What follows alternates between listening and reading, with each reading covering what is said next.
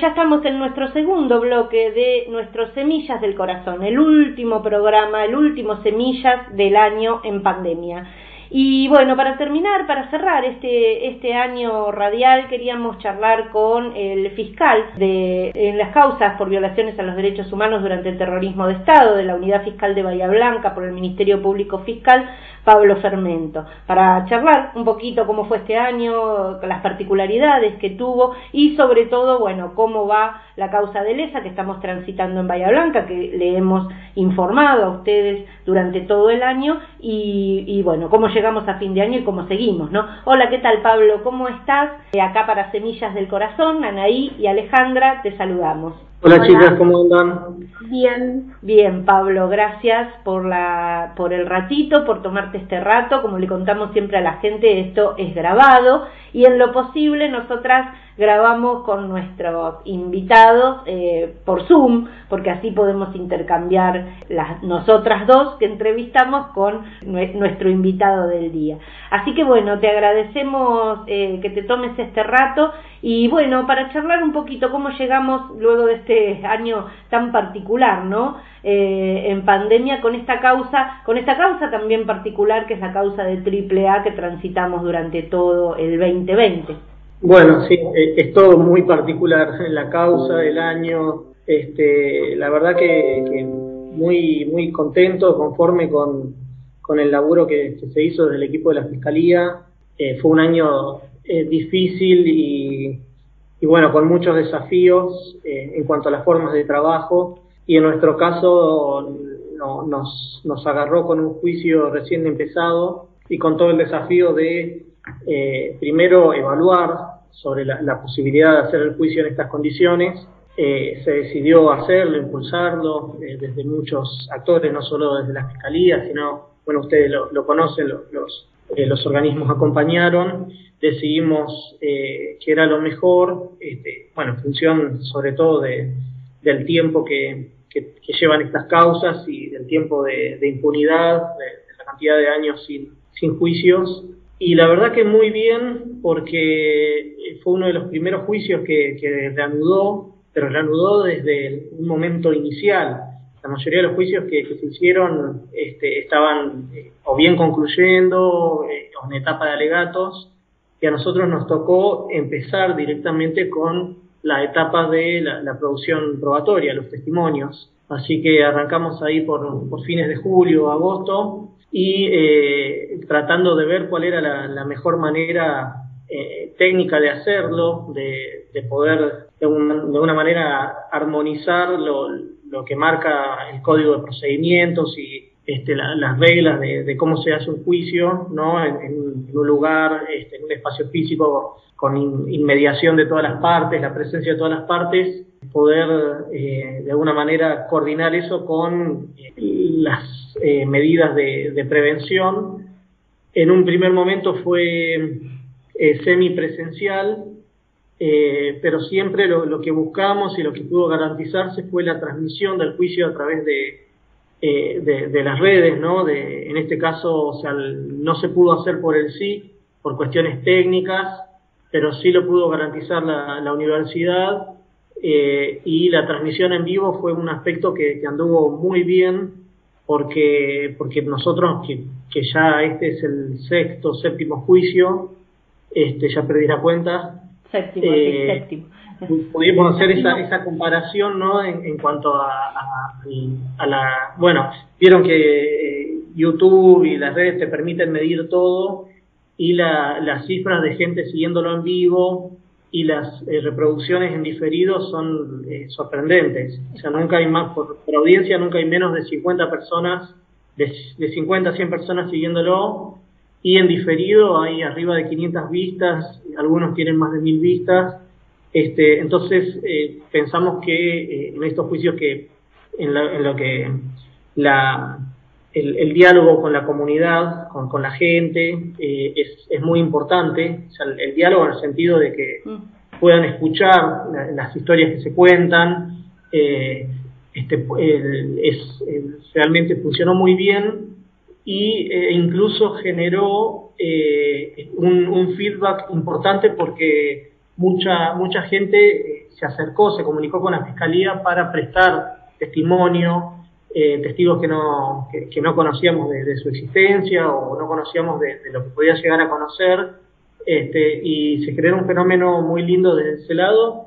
Y bueno, ahora ya concluyendo con, las testimoniales de, la Fiscalía, este, ahora por ahí en entramos en, un, en una meseta en cuanto a, la cantidad de audiencias y testigos, porque eh, ya, eh, por esto que les digo, de que fue uno de los primeros juicios que arrancó, no solo de LESA, sino en, términos generales, eh, ahora con, con, una visión más de que esto da, viene para rato, se empezaron a, reiniciar todas las causas y los jueces empezaron a fijar audiencia en otras causas y a bajar un poco el, el caudal, el ritmo del juicio.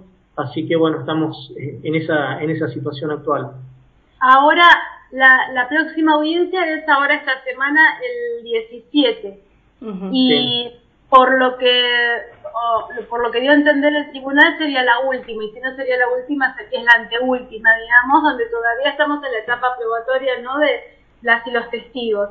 Cuántos digamos suponete pasamos ahora seria esta es la última audiencia cuántos testigos faltan más o menos aproximadamente de la de, la fiscalía y, y también lo que es la defensa no quedan tantos cierto no, no, eh, esta efectivamente va a ser la, última audiencia del año. Eh, va a declarar eh, una sola testigo, que es Claudia Belingeri. y de parte de la Fiscalía quedan dos testigos que van a pasar para febrero. Y de parte de la defensa hay algo así como entre 20 y 25 testigos. Eso es el, panorama, así que ustedes saben que esto depende mucho de la cantidad de audiencias que fijen y la cantidad de horas por audiencia, ¿no? la cantidad de testigos que permitan que declaren y eh, este, así que puede llegar a, agotarse en febrero si se empieza con toda la pila o si, este, si no se empieza con todas las pilas puede ser febrero marzo. Y recién ahí que ya estaríamos como, como culminando esta etapa digamos estamos la parte final de esta etapa tal cual. y después ya quedarían alegatos y, bueno, la sentencia. Sí, sí, la sentencia. Y va a haber también, después de, bueno, no sé bien cuándo lo van a poner, creo que va a ser entre los testigos nuestros y los de la defensa, una inspección en eh, el edificio central de la, de la Universidad de Nalem, ¿no? Donde fue ¿Será, este año, ¿Será este año, Pablo, o ya para después de la feria? No, no, el año que viene. Ah, para después de la feria. Eh, querían hacerlo a principios de febrero, antes de que se inicie el, ciclo lectivo ahí en la universidad, para evitar, digamos, todo ese contacto. De todas maneras, eh, lo más probable es que la universidad siga funcionando de manera virtual, así que este, seguramente, bueno, va a ser el mes de febrero. Concretamente, Pablo, eh, ¿para cuándo pensás que puede estar la sentencia?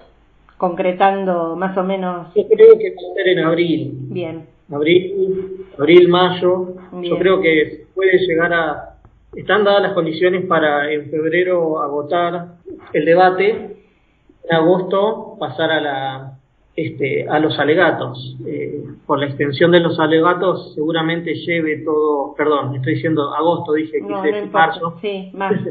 Eh, llevará todo marzo, así que después el, este, bueno, ya vienen las, últimas palabras y los días que se tome el, tribunal para dictar el veredicto. Pero bueno, sí, nosotros tenemos ahí una preocupación que, que tiene que ver con no, no dilatar el juicio, no, que no pierda intensidad porque, bueno, ustedes lo, han vivido y es muy diferente un juicio en el que se, se, concentran los testimonios, se concentran las voces, se le da una continuidad de semana a semana a un juicio en el que se escucha un testigo eh, muy esporádicamente, este, se esparce como, una manteca el, proceso y también eh, pierde, pierde peso simbólico el juicio, se, se, escurre un poco el interés. Este, entonces, de alguna manera consideramos que ya estamos entrando en esa meseta. En la audiencia pasada pasó algo que no estuvo bueno, que eh, habían este, dos testigos fijados para la audiencia y a, uno de los testigos, que es Claudia Bilincheri, la, postergaron para el siguiente, porque el anterior se había extendido bastante. entonces eh, ese tipo de cosas hacen que por ahí se, pierdan porque los testimonios también tienen una, una correlación o una vinculación fuerte, entonces está bueno escucharla a Claudia, eh, escuchar a, iba a declarar Gregorio Díaz, que, o sea, perdón, declaró Gregorio Díaz, eh, entonces escuchar, empezar a interrelacionar todo eso, ¿no? Y después lo que viene, digamos, ¿no? Porque estamos hablando del de juicio con la importancia, digamos, para, para hablar del juicio AAA tenemos tantas cosas para hablar, que ya las hablaremos hasta después de, la sentencia también, ¿no? Pero lo que viene, porque después se viene otro juicio muy importante, muy grande, con un significado en cuanto a número y también en lo simbólico, ¿no? ¿Qué, ¿Qué, opinás vos que decís? Sí, sí, viene un juicio eh, que prácticamente es, eh, si bien, bueno, es un juicio de eh, la causa ejército, ¿no? Eh, la causa ejército ya tiene, tiene cuatro juicios eh, realizados, cuatro tramos, este sería el quinto, pero nosotros consideramos que es básicamente el segundo gran tramo de, la causa ejército porque los anteriores, de alguna manera, si bien se fueron sumando imputados, tenían la misma base fáctica en cuanto a las víctimas. En los casos de las víctimas se iban sumando algunos este, pero era, digamos, seguir ampliando responsabilidades por los mismos casos. Eh, y este, este nuevo juicio eh, toma un universo de, en, total son 230 y pico de víctimas, pero de las cuales 170 son casos que nunca pasaron por juicio. Este, hay muchos casos de desapariciones, casos de falso enfrentamiento y también muchos casos de eh, sobrevivientes que, que, estuvieron, que pasaron por los centros clandestinos. Así que sí, es un juicio enorme en volumen, en cantidad de víctimas y de imputados, es el más grande de los que se realizaron en, en Bahía. Este, y en este momento, bueno, la Fiscalía está desdoblada eh, en varias partes, pero las dos partes principales es el laburo del, juicio de AAA y la preparación del siguiente. es un juicio que va a eh, arrancar dependiendo de eh, varias cuestiones institucionales. Eh, hoy por hoy tiene un tribunal, pero ustedes saben que hay, está por conformarse o por, integrarse definitivamente el Tribunal Oral de Bahía. ya fueron los pliegos al Senado, así que es muy probable que sea un juicio que se haga con, con jueces de, de Bahía Blanca y que va a depender en gran medida de eso. Después va a depender también de eh, cuánta recepción tenga eh, esto que está en agenda de que se, fijen audiencias, una buena cantidad de audiencias para los juicios de lesa. Este, o sea, están dadas las condiciones para arrancarlo ahora. Si, el día de mañana fijan este, audiencia preliminar para ese juicio y, audiencia de inicio, eh, o sea, perfectamente lo, podrían hacer. Este, creo que se va a esperar a que termine el juicio de AAA, que como les decía va a durar al menos lo que es el debate hasta marzo, este, y eh, después no sé cuánto eh, esperarán para iniciar el siguiente. Bien, sí, justo te iba a preguntar eso de los jueces nuevos, porque bueno, sabíamos que, que estaban por este, elevar las ternas y bueno, que justamente iban a conformar tribunal, tribunal nuevo. Pero bueno, em, en, el, en el marco de otras, eh, de estas desdobladas que tienen en la fiscalía, que están trabajando, eh, esta semana tuvimos una novedad, que bueno, que fue novedad a nivel nacional por la importancia que tiene, por supuesto, y que tiene que ver con la causa Mazot, ¿no? ¿Nos querés contar un poquito, lo menos técnico posible, lo más entendible para el público, qué fue lo que desde la Fiscalía reclaman y que, bueno, nosotros como querella estuvimos acompañando, adhiriendo a la Fiscalía y presentando también un escrito en, en consonancia, ¿no? Pero ¿nos querés contar un poquito cómo, eh, de qué se trata esto? Bueno, sí, sí, como no. Eh, sí, es difícil esquivarle a, las cuestiones técnicas porque son difíciles de explicar fuera del sentido de, las reglas de, un proceso. Eh, lo, que pasó esta semana es que eh, la defensa de, Vicente Mazot pidió que se, que se convierta, la, digamos que, que se lo desvincule del proceso, para decirlo sin, sin entrar en, en tecnicismos. Eh, o sea, una persona puede estar, eh, cuando la fiscalía hace una imputación, el, juez resuelve es una primera sentencia, una sentencia provisoria, que es la que permite eh, avanzar con el proceso recién en su etapa, etapa inicial, que se le llama auto de mérito.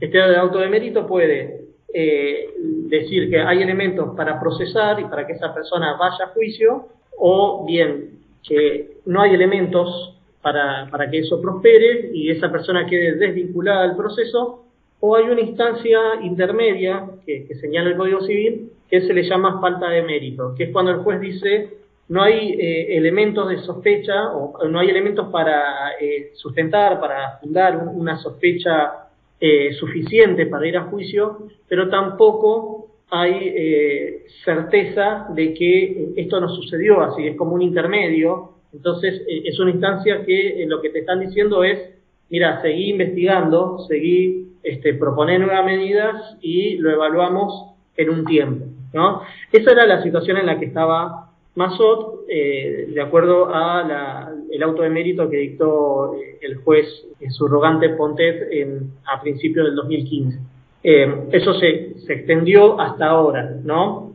¿Por qué se extendió hasta ahora? Bueno, ustedes lo conocen, pero para contarle a la gente, porque cuando dictaron la falta de mérito, la Fiscalía apeló, las, las eh, apelaciones son varias instancias, esto llegó a la Corte y la Corte recién terminó eh, sentenciando a mitad de este año, junio, junio, julio de este año. Cuatro años y algo, ¿no es cierto? Más o menos cuatro años largo, casi cinco en dar esa sentencia. Mm. Exactamente, cinco años en la que estuvo esto en revisión y la Corte finalmente en un parrafito de dos líneas lo que dijo fue eh, no al lugar al recurso de, de la Fiscalía, básicamente.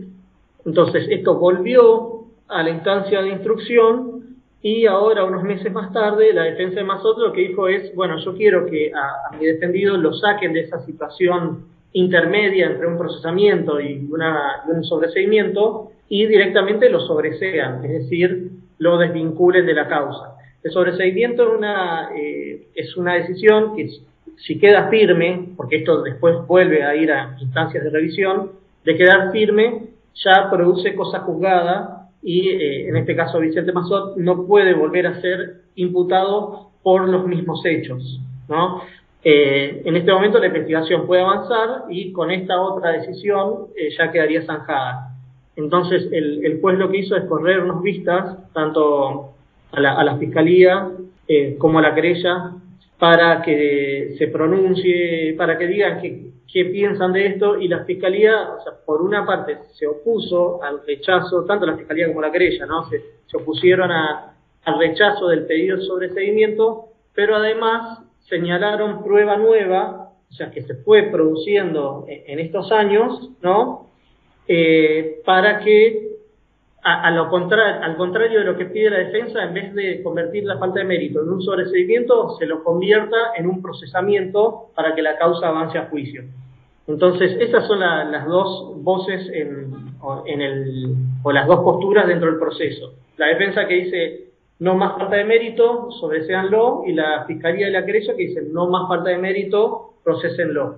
Esto ahora eh, lo tiene para resolver el juez, es eh, López da Silva, ¿no? Y va a dictar un auto como el que se dictó en el 2015. Va a decir, bueno, a esta persona hay que procesarlo, hay que sobreseerlo o tiene que continuar en, con falta de mérito. ¿Y eso vuelve, a, eso vuelve a tener toda la misma cadena? ¿Vuelve a ir a casación, a casación y después vuelve a tener el mismo, el, mismo escalón de... Tal cual. Eh, la, diferencia es que eh, si en el caso de que lo procesen a, Vicente Mazón como cualquier otro imputado, mm. eh, para ir a juicio alcanza con que se pronuncie la Cámara en el mismo sentido. O sea, si el juez procesa y la Cámara confirma, ya eso baja a primera instancia.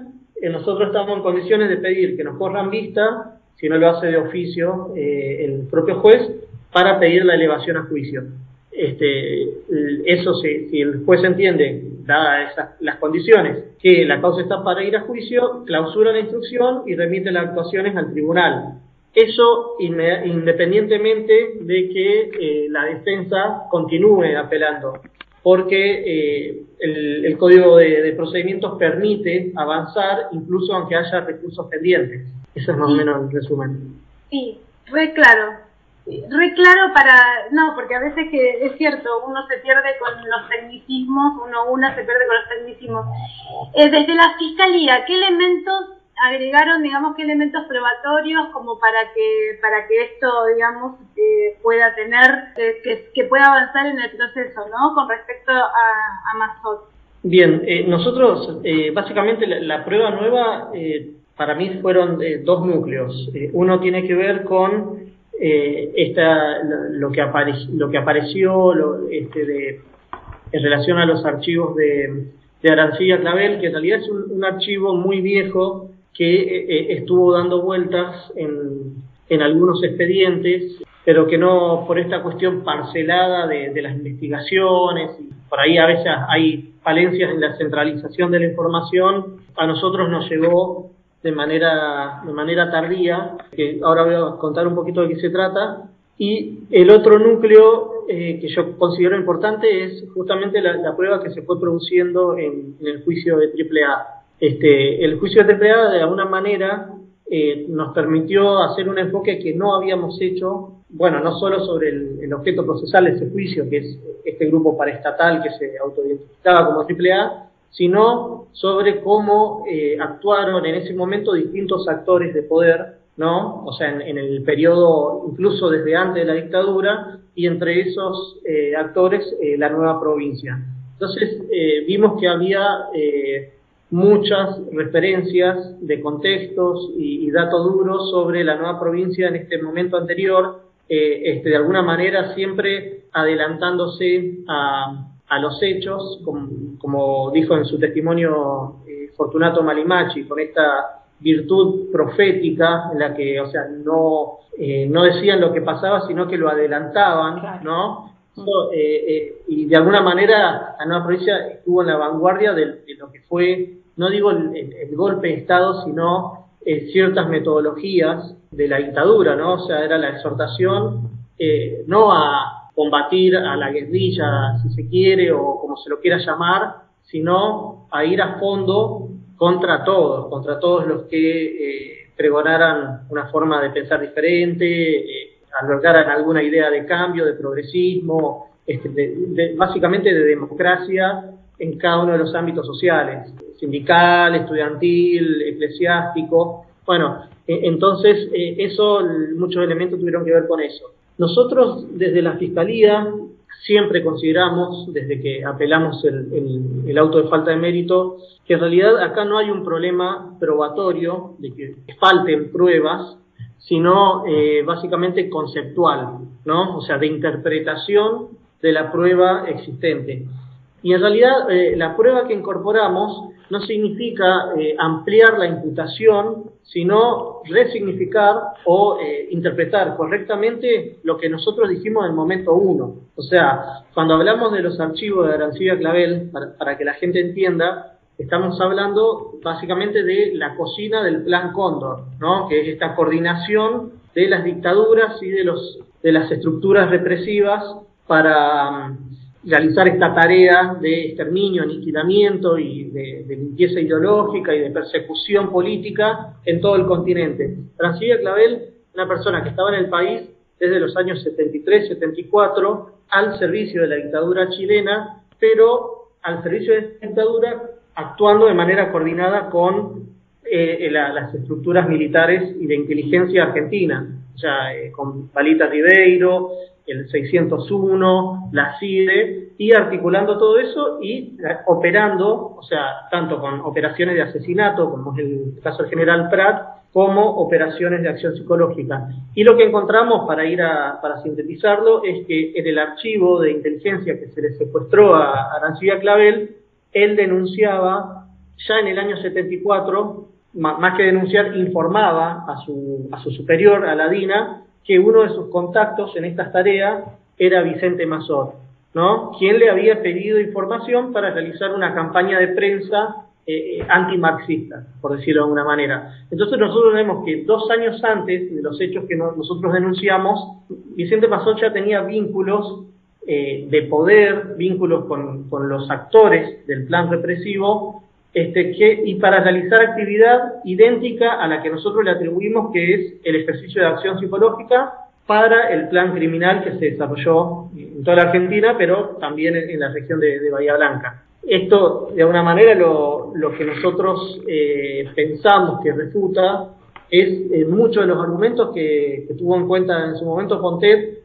eh, que eran una reproducción de las defensas, eh, los argumentos del propio Mazot, en el sentido de que él en ese momento era una persona que tenía veintipico de años, era muy joven, eh, su participación en la, en la, empresa era incipiente, esto es lo que dice él, ¿no? Que vivía en Buenos Aires, con lo cual no podía operar en Bahía Blanca y demás, cuando nosotros dos años antes estamos viendo que ya tenía relación con eh, gente que no, era minúscula, era el jefe de operaciones de la Dirección de Inteligencia Chilena en la Argentina, ¿no? Operando cara a cara, lo, presenta a la DINA como un amigo, eh, de, un antiguo amigo, una amistad antigua, ¿no? Este, y dice que tenía reuniones semanales. Entonces, son elementos que los que hacen para nosotros es resignificar lo que dijimos inicialmente.